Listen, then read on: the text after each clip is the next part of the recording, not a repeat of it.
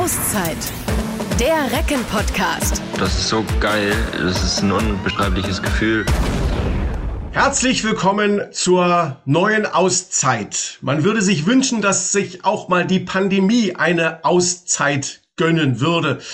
Erste Welle, zweite Welle, das kennen wir alles von unserem geliebten Handballsport. Dann gab's vorsichtige Lockerungen und jetzt müssen wir gerade mit der dritten Welle kämpfen. Aber wir hoffen darauf, dass wir auch endlich viel mehr auf den Handball blicken können. Und das wollen wir jetzt gemeinsam machen mit einem ganz besonderen Spieler, über den wir uns sehr freuen. Ein Mann von der TSV Hannover Burgdorf, der heute bei uns zu Gast ist. Ich bin Olli Seidler. Ich bin Yannick Wittenberg und wir freuen uns über den digitalen Besuch in dieser Folge von Veit Nevers. Moin Veit. Hallo, hallo, hallo. Ich freue mich sehr, hier zu sein. Veit, es sind äh, verrückte Zeiten. Olli hat es ja gerade so ein bisschen angedeutet. Ähm, ihr habt jetzt eine Quarantäne hinter euch, 14 Tage zu Hause gesessen dann äh, quasi ja direkt aus der Quarantäne ähm, in die Halle gefallen. Da stand der THW Kiel euch gegenüber. Ähm, wie wie geht es dir aktuell in dieser verrückten Situation?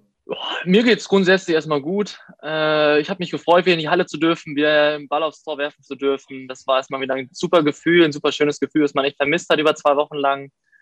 Und ähm, so haben wir auch die Woche wieder trainieren können. Und äh, deswegen, mir geht's gut soweit. Wie war denn deine erste Reaktion, als du gehört hast, äh, dass du jetzt 14 Tage zu Hause bleiben darfst, Klammer auf, musst, kein Training in der Halle, keine Spiele? Es kam ja vor allem grundsätzlich sehr überraschend irgendwie. Wir haben ja uns auf Ludwigshafen vorbereitet. Das war irgendwie auch schon das Abschlusstraining vor dem Spiel. Und eigentlich waren wir alle bereit, äh, gegen Friesenheim zu spielen. Und auf einmal äh, kommt äh, Sven Christophers nach dem Training und sagt zu uns, ja, wir haben leider positive Fälle bitte alle jetzt nach Hause, wahrscheinlich Quarantäne 14 Tage. Und natürlich war das irgendwie eine Art von, ja, Schock hört sich jetzt irgendwie krass an, aber es ist irgendwie schon eine ungewisse Situation und man hat das in den ersten Moment gar nicht so realisiert irgendwie so. Aber dann im zweiten Moment war schon so, okay, jetzt bin ich 14 Tage zu Hause, erstmal organisieren, wie ist das mit Essen, Trinken, wer kauft für mich ein. Äh, ich, das Gute ist, ich komme aus der, aus der Region, ich habe einen Bruder hier, ich habe eine Freundin, ich habe Familie, die haben mich alle hier eingedeckt. Äh, deswegen war ich, da war für mich das jetzt kein großes Problem, aber klar war es im ersten Moment schon äh, ein komisches Gefühl und komische Situation. Und äh, als du dich dann so organisiert hattest, wie sah denn dein Alltag so aus ähm, in, der, in der Quarantäne? Äh, wir haben ja jeden Morgen haben wir uns getroffen mit dem Team bei so einem Zoom, bei so einem Zoom-Meeting, haben wir dann gemeinsam erstmal ein bisschen gequatscht über die Situation. Wir hatten ja auch ein paar Spieler, die positiv waren. Die haben dann berichtet, wie es ihnen geht. Und danach haben wir gemeinsam die Spieler, die, die fit waren, ähm, haben dann ein Zoom-Meeting abgehalten, ein Zoom-Online-Workout-Meeting, was dann unser Physio Tim Kostrever äh, vorbereitet hat. Und das haben wir dann äh, jeden Morgen absolviert. Das hat auch echt, das war echt ganz gut. Und nach dem Workout-Meeting hat man da jeder noch für sich ein paar stabile Sachen gemacht, wie auch immer, nochmal vielleicht aufs Fahrrad.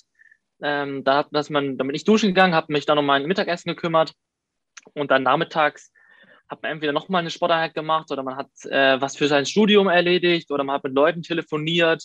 Äh, ja, also letztendlich sah jeder Tag gleich aus, muss man leider auch sagen. Geh doch nochmal genauer darauf ein, wie sah das dann für dich aus? Im Endeffekt stand dann da auf so einem Trainingsplan äh, 50 Sit-Ups, 30 Liegestütze und äh, mit so und so viel Gewicht auf der Handelbank oder wie muss man sich das in etwa vorstellen? Man muss sich das so vorstellen, wir haben Sachen vom Verein bekommen, äh, so ein Balance Pad, das ist so eine weiche Unterlage, für die Stabilisation für Knie und Hüfte hat und für Füße.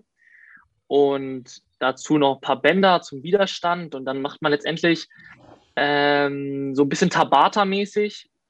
Vier, vier Was? Übungen. So, das nennt sich Tabata. Das ist so ein Gewürz, oder? Nee, nee, das ist letztendlich sowas in die Richtung 30 Sekunden Belastung dann 10 Sekunden Pause, dann wieder 30 Sekunden Belastung und so weiter. Hat man vier, fünf Übungen, die man am Stück immer, immer wieder durchführt und dann von vorne wieder anfängt und dann mal ab und zu mal eine längere Pause wieder von ein, zwei Minuten macht und dann aber wieder in, das, in dieses Intervalltraining eingeht. Ähm, aber ich zum Beispiel, ich für meinen Teil hatte Glück, dass ich auch noch ein paar an der Handel habe. Die habe ich dann auch noch oben in meinem Zimmer so ein bisschen reingeräumt und da konnte dann noch nachmittags dann auch noch für mich an der Handel ein bisschen was machen. Also ich konnte mich schon gut, so gut wie möglich fit halten. Aber klar, in der Halle zu trainieren ist natürlich trotzdem macht viel mehr Spaß und ist auch viel cooler. Und was natürlich ja, du hast jetzt ja quasi schon angesprochen, so ein bisschen gefehlt hat, ist das, das Ballwerfen. Ne? Ich habe da zum Beispiel in der Story bei äh, Domenico Ebner hatte ich was gesehen, der hatte sich da irgendwie so eine, so eine Matte äh, hingeklemmt und hat dann einen Ball irgendwie in so eine Matte geworfen. Gab es bei dir auch solche Konstruktionen oder hast du vielleicht sogar einen Garten gehabt, wo du mal ein bisschen Ball werfen konntest? Nee, nee, ich bin in Hannover. Ich, bin in Hannover. Ähm, ich habe hier eine Wohnung und äh, ja, mit Werfen war schwierig. Ich habe mir dann so eine Wand hier genommen, habe da so ein bisschen was drüber geklebt, damit da nicht so viele Abdrücke sind. Äh, habe da mit, ne, mit so einem kleinen Gewichtsball gegengeworfen. Aber im Endeffekt kann man natürlich jetzt nicht mit einem, mit einem Handball hier, am besten noch mit einem klebrigen Ball hier gegen die Wände werfen. Das ist, etwa, das ist, das ist etwas schwierig. Äh, deswegen war das schon etwas schwierig. Aber mit einem Terraband, mit Widerstandsbändern hat man schon versucht, seine Schulter so gut wie möglich fit zu halten, so gut wie möglich in diesem Wurfrhythmus ähm, drin, zu, drin zu behalten. Jetzt ist ja so das Einzeltraining das eine. Ähm, das kann natürlich im Endeffekt das Mannschaftstraining nicht wirklich ersetzen. Und äh, es gab ja noch eine Vorbereitung auf Kiel äh, zu absolvieren. Ist dann das, du hast es gesagt, ihr hattet morgens Zoom-Konferenzen. Habt ihr dann da gemeinsam zusammengeschaltet trainiert oder habt ihr nur den Tagesablauf da besprochen? Wir haben äh, gemeinsam trainiert dann. Also wir haben äh, alle gemeinsam, hat gesehen von jedem, wer wie gerade die Übung macht nach dem Motto. Äh, und das war auch so eine Art von Gruppen, Gruppengefühl, dass man da, dass man da entstehen lassen wollen, wollte. Und äh, das war auch echt ganz cool. Und im Endeffekt Taktik und sowas. Letztendlich kennen wir ja die Spielzüge, nur man, man verlernt natürlich oder man ist dann wieder schwierig reinzukommen, die Abläufe im Detail zu bekommen. Das natürlich, äh, die Laufwege etc., das ist ja das Schwierige. Aber so dieses Gruppengefüge, das haben wir versucht beizubehalten und da haben wir auch viel, äh, ich habe auch während der Tage viel mit anderen Spielern noch telefoniert oder einfach nur geschrieben, hey, wie sieht's bei dir aus? Was machst du so den ganzen Tag? Also man hatte noch ganz relativ viel Kontakt mit seinen Teamkollegen. Und ähm, wir wissen ja nun auch von äh, vielen vorherigen Gesprächen mit Kollegen von dir im Podcast, dass äh, Carlos Ortega sehr viel Wert auf Video äh, legt vor den Spielen. Ähm, ihr hattet ja nur so einen ganz kurzen Zeitraum, nachdem ihr wieder aus der Quarantäne raus wart. Gab es auch schon quasi digitales Videostudium des Gegners dann? Mhm, äh, wir haben jetzt eigentlich auf uns auf den Gegner vorbereitet, auch erst seitdem wir dann aus der Quarantäne raus waren. Also in den zwei Trainingszeiten hatten wir zweimal Video geschaut. Ähm, aber wir hatten im Laufe der Quarantäne haben wir online gestellt bekommen die Videosequenzen von den letzten Spielen. Ähm, da haben wir quasi uns angeschaut, was wir da verbessern können. Ähm, da wurde das, das hochgeladen, damit wir uns das anschauen können. Aber jetzt ins, insbesondere für Kiel haben wir angefangen in der Halle, als wir dann äh, alle ready waren und man wusste, dass es jetzt losgeht. Jetzt wissen wir ja, dass der äh, Recken-Podcast, dass die Auszeit immer auch wieder von anderen gehört wird, auch von, äh, von Trainern, von Spielern anderer Vereine. Jetzt kannst du mal den ultimativen Tipp abgeben. Also ähm, ich hatte ähm, neulich war ich beim Spiel von Lemgo gegen GWD Minden, äh, durfte das kommentieren. Lemgo hatte da zehn Ausfälle, sieben Corona-Fälle äh, auch in diesem Zusammenhang. Das war ist ja vergleichbar praktisch auch äh, mit euch gewesen. Die sind äh, mit um drei Trainingseinheiten im OWL-Derby siegreich gegen Minden gewesen. Kiel kommt aus ähm, der Corona-Quarantäne, spielt Champions League und Liga sensationell. Minden hat eine Corona-Quarantäne, äh, kriegt das überhaupt nicht danach gebacken. Was ist im Endeffekt der Schlüssel dazu, dass man gut gemeinsam aus der Corona-Quarantäne rauskommt und nach ein paar Trainingseinheiten wieder ordentlich performt?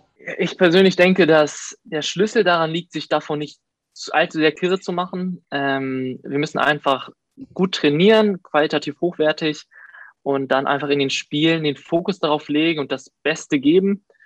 Äh, und ich glaube, die Mannschaft, die am besten damit äh, diese Quarantänezeit abhaken kann und wieder in seinen alten Trott kommen kann, die wird da auch äh, äh erfolgreich rausgehen aus der Quarantäne. Ähm, dass es nicht leicht ist, ist, äh, ist natürlich klar, aber ich glaube, ich denke, wir sind Leistungssport und das gehört irgendwie auch mit dazu. Und es, sind, es ist ja für alle Teams auch das Gleiche. Deswegen ist es äh, auch kein, Wettbewerbs kein Wettbewerbsvorteil oder Nachteil, weil es einfach für alle das Gleiche ist. Als du dann ähm, quasi aus der Quarantäne wieder rausgekommen bist und endlich wieder in die Halle durftest, denke ich mal, war ein tolles Gefühl erstmal. Ja. Aber ähm, merkt man das dann schon irgendwie? Ich meine, du bist, äh, bist Profi, ähm, machst das professionell eigentlich jeden Tag, aber merkst du dann schon irgendwie, dass man so ein bisschen, dass Abläufe nicht mehr ganz so hundertprozentig funktionieren, dass Präzision vielleicht auch im Abschluss fehlt, dass man erstmal wieder sich so reinfuchsen muss sozusagen? Klar, es ist natürlich auch, äh, man hat ja, sonst stand man in einer achtmal die Woche irgendwie sportmäßig in der Halle nach dem Motto. Und dann stand man auf einmal 14 Tage nicht mehr in der Halle. Das war natürlich eine große Umstellung und dann auf einmal wieder. Trotzdem, ich denke, grundsätzlich Handball kann man in zwei Wochen nicht unbedingt so direkt verlernen. Aber klar, die ersten zwei Trainingseinheiten waren schon irgendwie dazu da, wieder sich zu akklimatisieren, äh, sich einzugewöhnen. Aber wie gesagt, ich habe auch für mich versucht, das nicht so an mich rankommen zu lassen. Ich habe versucht, wieder in meinen normalen Trott zu kommen ich habe mich in der Quarantänezeit versucht, so gut wie möglich fit zu halten, auch in Bezug auf handballerische, ähm, handballerische Aktivitäten. Ich habe auch schon die letzten sechs Tage in der Quarantäne mal Handballschuhe getragen, um wieder das Gefühl von Handballschuhen zu haben. Ähm, also deswegen, man hat da irgendwie schon versucht, sich darauf vorzubereiten. Deswegen war dann der, der, der Umstieg klar nicht einfach, aber für mich persönlich äh, habe ich das jetzt nicht so, nicht so wahrgenommen.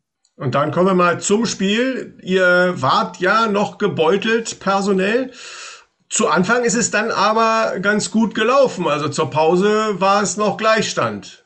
Ja, wir haben erste Halbzeit haben wir ähm, gut gespielt. Unser, unser Plan war, lange Angriffe zu fahren, die ähm, und auch wenig technische Fehler oder, oder irgendwie ähm, nicht so clevere Fehler zu machen. Ähm, und deswegen, das haben wir gut erste Halbzeit hinbekommen. Und Kiel hat sich auch so ein bisschen davon mitreißen lassen, hat sich auch unserer Geschwindigkeit angepasst des Spiels.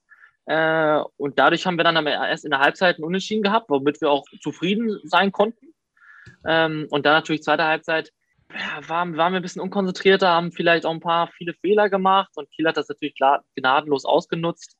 Und dadurch kommt dann am Ende natürlich auch eine Niederlage zustande. Ich habe, ähm, als ich in der Halle euch zugeschaut habe, habe ich so gedacht am Anfang oder habe dann auch zum, zum DJ, der ja immer neben mir steht in der Halle, gesagt, boah, das sind aber heute, das sind aber echt ungewöhnliche Spielzüge oder es, es, es wirkt ungewöhnlich im Vergleich zu dem, wie ihr sonst so ein Spiel angegangen seid. Lag das jetzt ähm, einfach nur daran, dass ihr natürlich auch keinen Linkshänder im Team hattet und deshalb äh, Umstellungen vornehmen musstet oder war es auch der Plan, ähm, den THW irgendwie so ein bisschen zu überraschen, mal ganz anders ein Spiel anzugehen? Naja, wir haben ja mit Siegen 6 begonnen, also mit äh, Torwart war auf der Bank, dafür hatten wir einen zusätzlichen Feldspieler. Und da muss man ja grundsätzlich erstmal äh, klare Wurfchancen sich nehmen, den freien Mann suchen, den freien Mann rausspielen. Und da, und wir spielen natürlich die Saison, haben wir jetzt noch nicht so oft mit 7-6 gespielt. Das heißt, das war letztendlich eine Überraschung für Kiel. Es war irgendwie mal was Neues auszuprobieren. Wir haben ja mit Malte auch einen Rückraum rechts als Linkshänder, mit Malte Donker aber leider auch nur einen und dadurch mussten wir natürlich auch im Rechtshänder agieren. Das heißt, wir mussten unser Spiel so ein bisschen anders strukturieren ähm, und dadurch wirkt es natürlich auch ein bisschen, bisschen, bisschen fremd, kann man sagen. Aber es war natürlich auch für Kiel eine Überraschung. Grundsätzlich mal äh, gefragt an dieser Stelle, ohne dass wir da jetzt auf Namen eingehen, aber ähm, wie ist es? Werden die, die betroffen waren, auch zügig wieder fit? Geht es da allen so einigermaßen? Also was ich, mein, mein letzter Stand ist, dass es eigentlich dass sich alle auf dem Weg der Besserung befinden. Das ist doch äh, schon mal schön zu hören. Ähm, ja, hoffen wir natürlich vielleicht ja auch schon jetzt gegen äh, Rhein-Neckar-Löwen. Das ist ja der nächste Kracher, der am Wochenende wartet, dass da möglichst viele wieder fit sind. Aber ähm, auf das Spiel schauen wir dann ähm, später nochmal. Äh, Fabian Böhm hat nach dem Spiel ähm, trotz der zweiten Halbzeit, wo Kiel ja dann ähm, doch dann ja ein bisschen davongezogen ist, gesagt, wir können stolz drauf sein auf dieses Spiel ähm, und müssen das jetzt halt einfach abhaken, das Ergebnis nach vorne schauen. Würdest du auch so ein Fazit ziehen? Ja, total. Wir hatten zwei Einheiten in der Halle, haben dann gegen äh, den Tabellenführer gespielt. Äh, ich finde, wir haben da, wir haben da eine solide Leistung gezeigt äh, und deswegen äh, abhaken. Jetzt die Woche haben wir gut trainiert und jetzt sieht, schon, sieht die Welt ganz, schon wieder ganz anders aus. Äh, und jetzt muss man schauen, was äh, im nächsten Spiel ist. Wird ja auch nicht gerade einfacher. Ähm Janik hat es eben gerade schon gesagt, am Samstag geht es auswärts gegen die Rhein-Neckar-Löwen, aktuell hinter Flensburg die Nummer zwei der Liga. Im Hinspiel habt ihr gewonnen. Was macht dich zuversichtlich, dass das ein gelungener Auftritt wird von euch? Ja, wir sind höchst motiviert. Äh, wir fahren nach Mannheim nicht, um uns zu verstecken. Wir wollen engagierten Handball spielen, wir wollen fröhlich, wir wollen freudig Handball spielen. Trotzdem, wir sind nicht wir sind wahrscheinlich nicht vollzählig, wie ich, wie ich mir das vorstellen kann. Ähm, aber trotzdem, wir haben nichts zu verlieren. Wir fahren dahin, wollen frischen Handball spielen und äh, wie im Hinspiel hat es auch gut geklappt. Und äh, mal schauen, ob da was geht in Mannheim. Ist das persönlich für dich immer äh, eine Hilfe so mental, wenn man weiß, okay, im Hinspiel, da haben wir sie geknackt, hat man vielleicht auch ja nicht unbedingt so mit gerechnet. Ähm, dann gab es ja auch, wenn man sich erinnert, äh, Rhein-Neckar-Löwen letzte Saison äh, so ein recht schönes Spiel aus Hannoveraner Sicht, ja. Äh, letzte Minute im Pokal. Ähm, das, das Tor damals von Morten Olsen. Ähm, ist das eine Hilfe für dich, wenn du positive Erinnerungen ähm, mit einem Gegner verbindest, dass du sagst, hey, die haben wir schon geknackt, die knacken wir wieder? Klar, aber grundsätzlich äh, ich, ich für meinen Teil, ich möchte jedes Spiel gewinnen, egal gegen wen es ist. Und äh, auch wenn man das Hinspiel verloren hat, ich will das Rückspiel trotzdem mit äh, auf jeden Fall gewinnen. Und jetzt natürlich, wenn man weiß, dass man die Löwen schon mal geschlagen hat, äh, macht natürlich ist noch ist man noch ist man letztendlich noch motivierter und sagt, ey, wir haben es schon geschafft, warum denn nicht noch ein zweites Mal?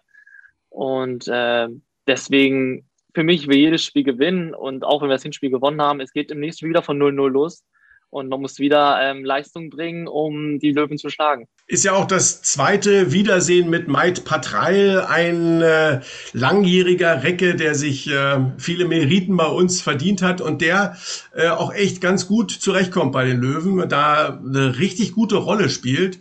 Ist, äh, wie erlebst du das und spielst du eigentlich gerne gegen ehemalige Kollegen? Klar, man sieht sich ja immer gern wieder äh, und kann mal kurz sich austauschen vorm Spiel, auch wenn es natürlich momentan in der Corona-Zeit etwas äh, kleiner ausfällt, kann man sagen. Ähm, aber grundsätzlich, äh, unterm Strich macht es aber auch keinen großen Unterschied, ob man jetzt gegen ehemalige Kollegen spielt, weil man, man auf dem Spielfeld ähm, ist man doch irgendwie Gegner, in Anführungsstrichen. Und äh, deswegen muss man dann auf sich schauen, auf sein Team schauen und das tun, was für sein Team am besten ist. Egal, ob man vor äh, letzte Saison oder vor die Jahre mit der Person zusammengespielt hat, trotz aller Freundschaften. Dann äh, geht ja nach dem Spiel gegen die Löwen äh, weiter mit einem Heimspiel gegen Wetzlar und danach auswärts gegen Coburg. Ähm, natürlich auch ähm, starke Gegner, aber ich sag mal jetzt zwei nicht so solche Kracher wie Kiel und, ähm, und die Löwen. Wie wichtig wäre das, wenn es jetzt in Mannheim nicht klappen sollte, was ja jetzt auch nicht so die Schande wäre, sage ich mal. Ähm, wie wichtig wäre es dann in den Spielen danach, endlich mal wieder ein Erfolgserlebnis zu haben? Weil ähm, ihr habt teilweise jetzt immer auch gute Leistungen, kämpferisch, tolle Leistungen gezeigt, aber es hat halt in den letzten Spielen jetzt eben leider nicht mehr mit dem Sieg geklappt. Wie wichtig wäre es, dass es endlich mal wieder klappt, so für Selbstvertrauen auch? Klar, Siege sind immer, sind immer super für die Stimmung im Team, für das Selbstvertrauen für der Spieler, keine Frage. Äh, aber ich muss ehrlich sagen, ich denke noch gar nicht an die nächsten Spiele nach. Ich denke jetzt erstmal Rhein-Neckar-Löwen. Wir wollen da gewinnen. Äh, und dann, wenn das Spiel gelaufen ist, kann man erst, kann man erst über das nächste Spiel nachdenken. Also ich persönlich, äh, deswegen, klar, Siege sind immer, sind immer schön. Denken von Spiel zu Spiel. Das haben wir auch schon öfter Natürlich. Ich glaube, es ist auch die bewährteste ja. Lösung. Ist auch die bewährteste ja. Lösung. Ähm, ja, wenn wir äh, aber da nochmal ganz kurz mal auf die Tabelle schauen, äh, dann ähm, jetzt Platz 14, drei Punkte, äh, drei Plätze über dem Strich, sechs Pluspunkte. Klar kann man sagen, wir sind zehn Minuspunkte besser als die HSG Nordhorn-Lingen, aber ähm, ist es so, dass man unten eigentlich nur auf die Pluspunkte guckt? Also ich persönlich äh, gucke gar nicht so unbedingt auf die Tabelle, weil im Endeffekt wir haben noch so viele Spiele vor uns äh, und da kann noch so viel passieren. Und wir haben jetzt mit Kiel schon ein Gegner weg, der da ganz oben steht und wo es immer schwierig ist, zu, zu, sich zu behaupten. Und wir haben noch ganz viele Spiele, wo wir, ich denke, unsere Punkte holen werden und dann werden wir am Ende schauen, wo wir stehen. Jetzt mitten in der Saison zu sagen, okay, wir stehen jetzt auf dem und dem Platz, Tabellenplatz, ist, glaube ich, nicht sonderlich förderlich. Und man weiß nie, was passiert in, der, in dieser Saison. Wirklich, man weiß ja wirklich gar nichts von Spielergebnissen her, von Quarantäne her. Und deswegen äh, sollten wir einfach schauen, dass wir Spiele gewinnen, dass wir Punkte holen und dann werden wir am Ende der, der Saison schauen, wo wir stehen und äh, mal gucken. Dann äh, machen wir jetzt mal einen Sprung und schauen äh, nicht, wo die Recken gerade stehen, sondern schauen mal, wo du bei den Recken gerade stehst, ganz persönlich mal ein bisschen auf deine Situation ähm, im Team. Äh, du hast in dieser Saison deutlich mehr Einsätze ähm, und auch deutlich mehr Verantwortung bekommen. Ähm, ja, im Rückraum sehr, sehr häufig der Lenker des Spiels ähm, bei den Recken. Ähm, wie nimmst du deine Entwicklung jetzt speziell seit Beginn dieser Saison in der Mannschaft wahr? ja, zunehmend immer mehr, ich kann zunehmend immer mehr ähm, meine Ideen im Spiel etablieren und äh, kriege ja auch immer mehr und mehr und mehr Spielzeit. Habe am, am Anfang der Saison etwas weniger gespielt und jetzt zunehmend sehr, sehr viel. Und natürlich, ich bin zufrieden in Hannover, es läuft wirklich sehr, sehr gut. Ähm, ich kann, äh, ich habe ein guten, gutes Verhältnis zu Carlos. Äh, und deswegen äh, muss ich sagen, dass ich, dass ich mit meiner, ich sehe meine Rolle letztendlich eher als Spiellenker als als Vollstrecker ist ja auch die Rolle eines Spielmachers, vor allem wenn man als ähm, einen spanischen Trainer hat, der ähm, da auch einen hohen, einen hohen, Maß, einen hohen Maßstab setzt, was der Kommiter alles äh, bedenken muss. Ähm, und deswegen äh, läuft es für mich eigentlich ganz gut. Wie siehst du grundsätzlich diese Saison, die ja eben eine unglaublich besondere ist? Also sicherlich hat es sowas in der HBL-Geschichte noch nie gegeben, was wir äh, jetzt dann auch noch mal in dieser Spielzeit erleben müssen. Also insgesamt vor dem Hintergrund von äh, Spielererkrankungen, Spielausfällungen, äh, Ausfällen, Verschiebungen etc. Das ist ja völlig einzigartig im Grunde genommen in der Handballgeschichte. Wie gehst denn du damit um? Ist das etwas, wo du sagst, ähm, ja, im Grunde genommen nimmt das auch ein Stück weit Druck von den Schultern, weil du musst eben in dieser Wundertüte eh nehmen, was kommt? Oder ähm, ist es etwas, wo man manchmal auch eigentlich so ein bisschen aus dem Blick verliert, wo ist jetzt eigentlich was, wer kann was und wie funktioniert was? Also ich persönlich nehme es eigentlich eher als Privileg wahr, dass wir, als dass wir in der ersten Bundesliga oder auch zweiten Bundesliga Handball spielen dürfen, trotz der äußeren Umstände. Äh, ähm, die, der Amateursport darf ja zum Beispiel nicht spielen und deswegen nehme ich es als Privileg wahr, dass wir spielen dürfen. Klar ist die Situation sehr besonders in der, das gesamte Jahr über. Ähm, aber grundsätzlich soll, spielen, sind wir froh, dass wir Handball spielen dürfen.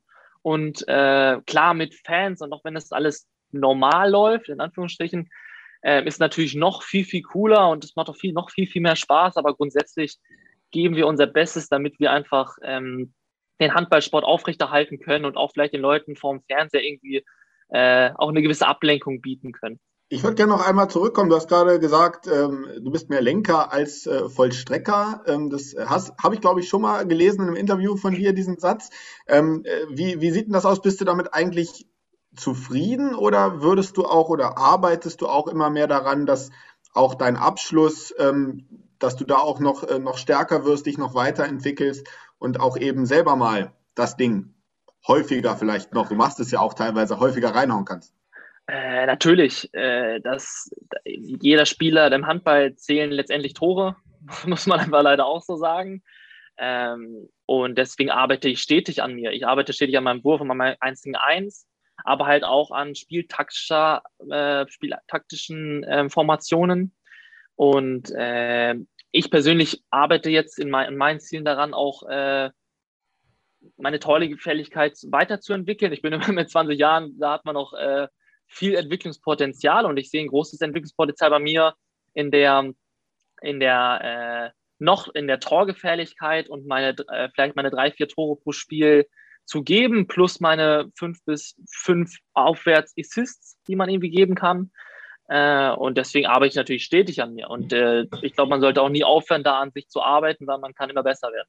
Wir haben auch schon mal einen Podcast mit dir gehabt und haben da auch äh, über Leute gesprochen, die dich beeinflusst haben auf dem Weg, äh, natürlich auch bei der TSV Hannover Burgdorf.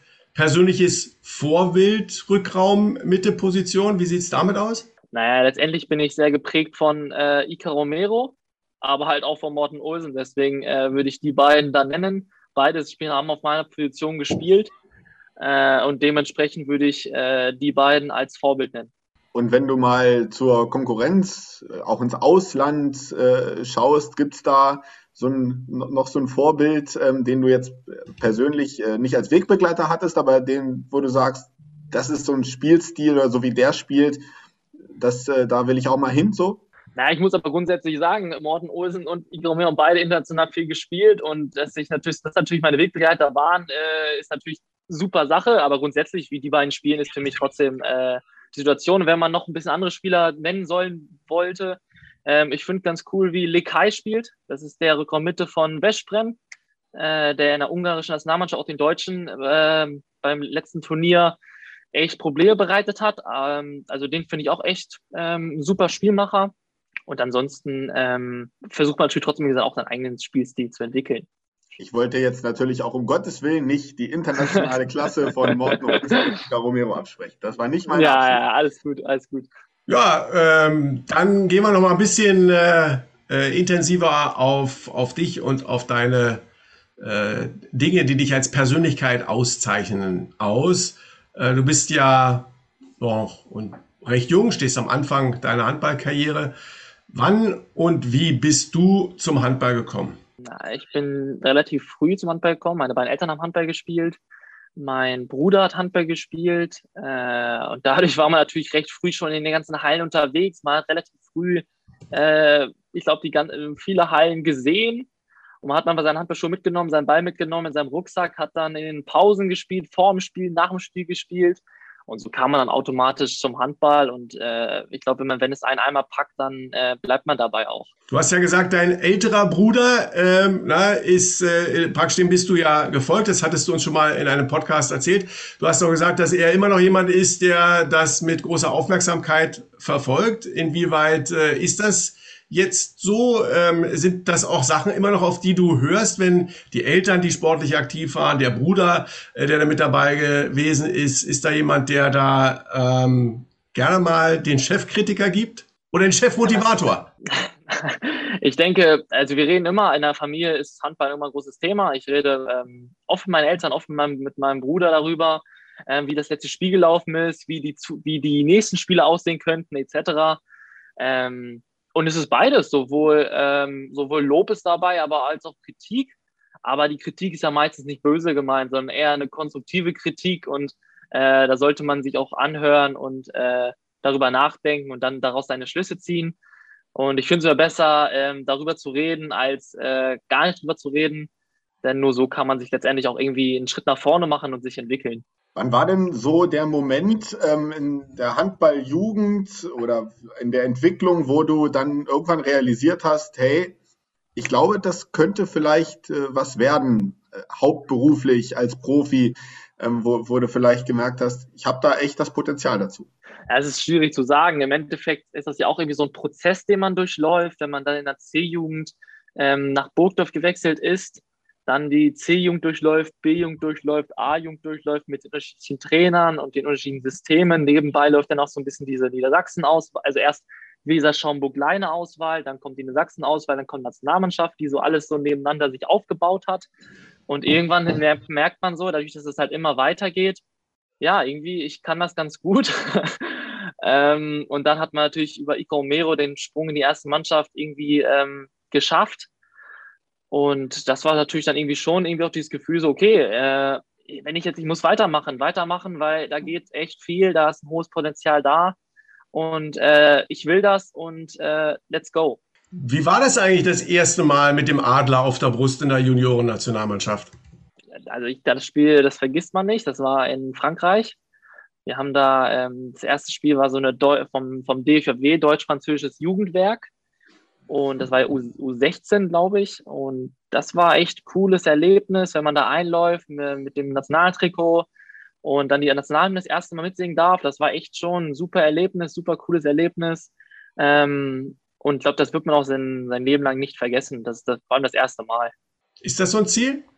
Natürlich. Also ich denke, jeder Spieler, äh, der Handball spielt und irgendwie da in der ersten Bundesliga sich bewegt, möchte eines Tages äh, für Deutschland, also für seine, für seine Nation spielen und in meinem Fall äh, für Deutschland spielen. Keine Frage.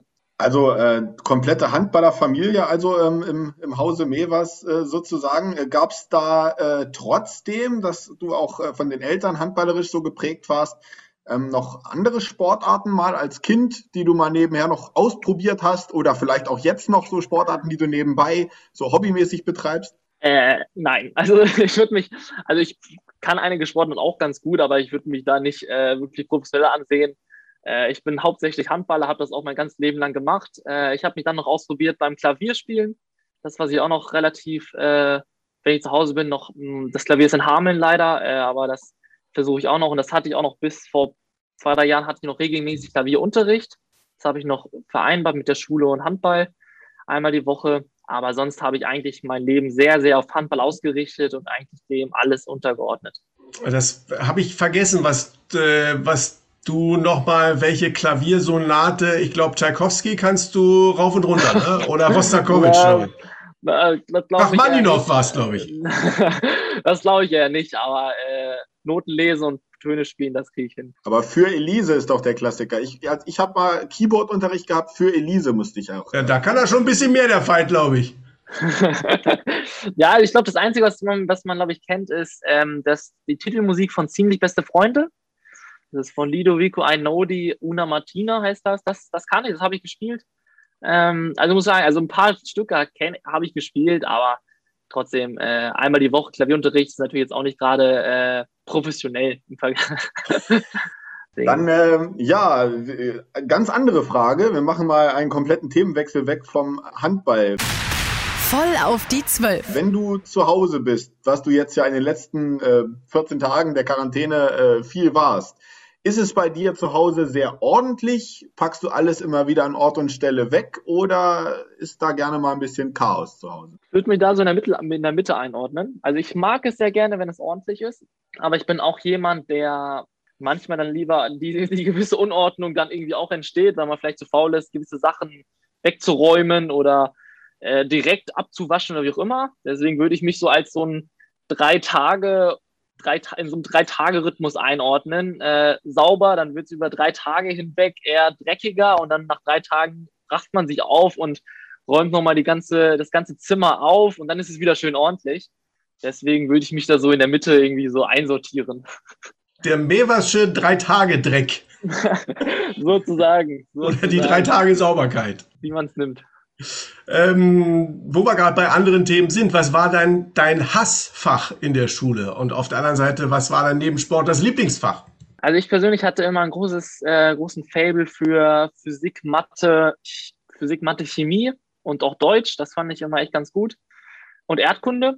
Ähm, was mich aber, ich fand Biologie, fand ich immer nicht so, nicht so, nicht so gut. Ähm, und auch ja, so Kunst, ich, weil habe ich nicht so unbedingt die künstlerische Ader. Äh, außer Musik natürlich. Außer Musik natürlich, aber also Kunst würde ich als mein, äh, als mein Hassfach bezeichnen in dem Sinne.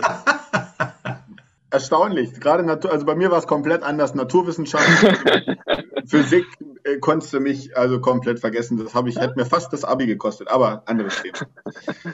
Ähm, wenn du kein Handballer geworden wärst, äh, was wärst du denn gerne geworden? Gab es da nochmal andere Berufswünsche vielleicht? Na, ich grundsätzlich, ähm, ich finde interessant, ich, äh, ich muss ehrlich sagen, ich finde viele Sachen interessant. Und da ich das ja noch relativ jung bin, habe ich mich auch in dem Sinne noch nicht, musste ich mich noch nicht wirklich entscheiden, auch was ich mache. Ich bin eingeschrieben in einem ähm, wirtschaftswissenschaftlichen Studiengang, also Wirtschaftswissenschaften an Leibniz-Uni.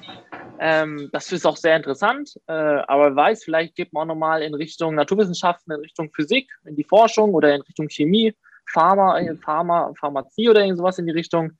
Ähm, ich denke, da hatte ich eigentlich nie wirklich Probleme, mir irgendwas auszusuchen. Ich habe eher gesagt, eher viele Sachen, die mich interessieren da. Könntest dann nebenbei noch ein Vakzin vielleicht entwickeln, was dann dafür sorgt, dass äh, wir keine weiteren Wellen haben. Aber das wird wahrscheinlich bei der übernächsten Pandemie dann erst der Fall sein. Genau, genau. Ähm, so zum Thema praktisch Postpandemie. Was, ähm, was wäre denn so dein Wunsch, was du äh, dir als neue Normalität vorstellen kannst. Also sag mal, was würdest du als erstes machen, wenn komplett wieder alles erlaubt ist und wo würdest du am liebsten hin verreisen? Also ich persönlich ähm, fände es erstmal schön, wenn die, wenn die Werte wieder einigermaßen weiter runtergehen würden, um einfach eine gewisse Sicherheit wieder zu erlangen. Äh, und ich fände, es wäre schon ein großer Schritt, wenn wir die Restaurants aufmachen würden und dann wieder äh, sich äh, draußen vor Restaurants setzen könnte und mal sich wieder mit Freunden treffen könnte und was essen, essen kann, wie auch immer. Das wäre schon mal ein großer Schritt. Naja, und an sich grundsätzlich ähm, irgendwo hinzufahren, mal wieder ohne irgendwie auf, auf Regeln zu achten oder wie auch immer, wäre auch, finde ich, echt cool. Und da ist find, aus meiner Sicht auch der, der Ort relativ egal. Ich bin jung, ich habe noch nicht so, so viele Orte gesehen. Äh, und deswegen bin ich da auch relativ frei und denke da momentan noch ehrlich gesagt echt wenig drüber nach. Ich fände es mal cool, wieder ähm, nach Richtung, äh, Richtung New York zu verreisen oder irgendwie sowas in die Richtung. Da würde ich schon ganz gerne mal hin. Äh, aber momentan äh, bin ich froh, dass ich in meinen eigenen vier Wänden bin. Grundsätzlich, äh, wenn äh, Urlaub mal wieder geht oder wenn du Urlaub gemacht hast, auch vor Corona, bist du mehr so der Typ, ähm, ich hau mich jetzt 14 Tage an den Strand und mache gar nichts und lese vielleicht ein Buch? Oder bist du der Typ, der eher so Programm, Sightseeing, Action ähm, braucht und da gerne viel unternimmt? Ich persönlich mag Urlaub, wo ich machen kann, was ich möchte. Äh, ich muss äh, letztendlich essen, muss, für Essen muss gesorgt sein, irgendwie in irgendeiner Art und Weise. Ähm, und es muss auf jeden Fall ein Kraftraum da sein, in irgendeiner Art und Weise und irgendwie die Möglichkeit, dass man äh, laufen gehen kann. Und diese drei Faktoren sind ja letztendlich schon an vielen Orten gegeben.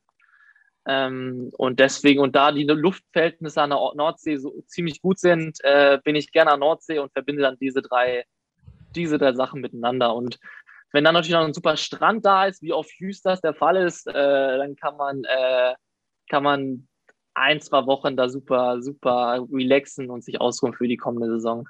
Liebt Jüst, kommt aus Hameln, bekannt für den Rattenfänger. Was muss man sich eigentlich in Hameln unbedingt anschauen, wenn man da ist? Ich denke, viele Touristen kommen ja auch schon nach Hameln, um sich die berühmte Altstadt anzuschauen, mit den Fachwerkhäusern und der Geschichte des Rattenfängers, beziehungsweise der Sage, würde eher passen. Und deswegen die Altstadt ist echt, echt ganz schön. Auch zu empfehlen ist der Weser Radweg. Äh, das ist ja der lange Radweg entlang der Weser. Man kann mit dem Fahrrad, Inliner, wie auch immer, bekunden. Ähm, der ist echt ganz schön. Da sind auch immer einzelne Lokalitäten, Restaurants, die man dann, wo man einkehren kann und mal sich stärken kann. Natürlich momentan eher schwierig, aber äh, vielleicht in ein paar Monaten oder in einem Jahr, wie auch immer, wie die Situation aussieht. Ähm, der, soll, der ist echt ganz schön. Deswegen, das wären so meine, meine zwei Tipps. Weser Radweg wird ja auch, äh, glaube ich, regelmäßig zu den äh, beliebtesten Radwegen in Deutschland gewählt. Also ähm, das habe ich selber auch noch nicht gemacht, aber vielleicht, äh, ja, ist ja im Moment vielleicht auch ohne die geöffneten Lokale eine Alternative, eins der wenigen Dinge, die man machen kann während Absolut. Corona. Wir schauen noch mal, äh, machen zum Ende noch mal den Schwenk zurück auf die Recken und die Saison. Äh, wenn du jetzt den jetzigen Stand nimmst und ähm, dir ausmalen müsstest, äh, wie die Saison zu Ende geht, wie müsste sie zu Ende gehen, dass du sagst, damit bin ich jetzt zufrieden? Das ist eine schwierige Frage. Also letztendlich, ähm, ich fände es cool, wenn wir im Final Four äh, ins Finale kommen. Das wäre auf jeden Fall ein, ein großer Erfolg für, die, für, für diese Saison. Und wenn wir einfach noch unsere Pflichtaufgaben dieses Jahr erledigen. Also die vermeintlichen Pflichtaufgaben, viel, noch viele Heimspiele stehen an. Wenn wir einfach auch zu Hause noch ähm, weiterhin, zu Hause haben wir eine ganz gute Statistik, auch weiterhin diese Statistik fortführen ähm, und natürlich ähm, auswärts auch mal punkten. Und dann schaut man, wo wir am Ende stehen. Und ich finde, solange wir in jedem Spiel uns sagen können, nach dem Spiel, wir haben alles gegeben und wir haben wirklich versucht und ähm, wir haben uns auch gut vorbereitet und wenn wir uns da nichts vorwerfen können, dann äh, ist das, war das eine gelungene Saison und dann muss man schauen, wo man steht und dann muss man daraus die Lehren ziehen. Äh, aber ich hoffe einfach grundsätzlich, dass die Saison, über, dass die Saison weitergespielt wird und dass wir spielen dürfen. Ähm, das sollte eigentlich auch das primäre Ziel sein. Wunderbar. Dann äh, kann ich nur sagen, sympathisch, souverän, kompetent, Doppelpunkt, Fight Mevers. War eine große Freude, äh, dich bei der Auszeit begrüßen zu dürfen und mit dir sprechen zu können. Und äh, jetzt geht es dann in das heiße Auswärtsspiel bei den Rhein-Neckar-Löwen in Mannheim. Und da wünschen wir dir alles, alles Gute und den Recken viel Erfolg. Und wenn es irgendwie geht, zwei Punkte. Vielen, vielen Dank. Ich war gerne hier. Hat Spaß gemacht. Hat uns sehr gefreut. Ähm, und ja, dann äh, sage ich auch nochmal viel Glück für das Spiel in Mannheim, viel Erfolg. Und wir beenden diese Folge der Auszeit wie immer mit den Worten Recken. Rocken! Der Recken Handball Podcast. Eine Produktion von Antenne Niedersachsen. In Zusammenarbeit mit der TSV Hannover Burgdorf. Die Recken! Euch hat dieser Podcast gefallen? Dann hört doch auch Weiberkram. Ebenfalls eine Produktion von Antenne Niedersachsen.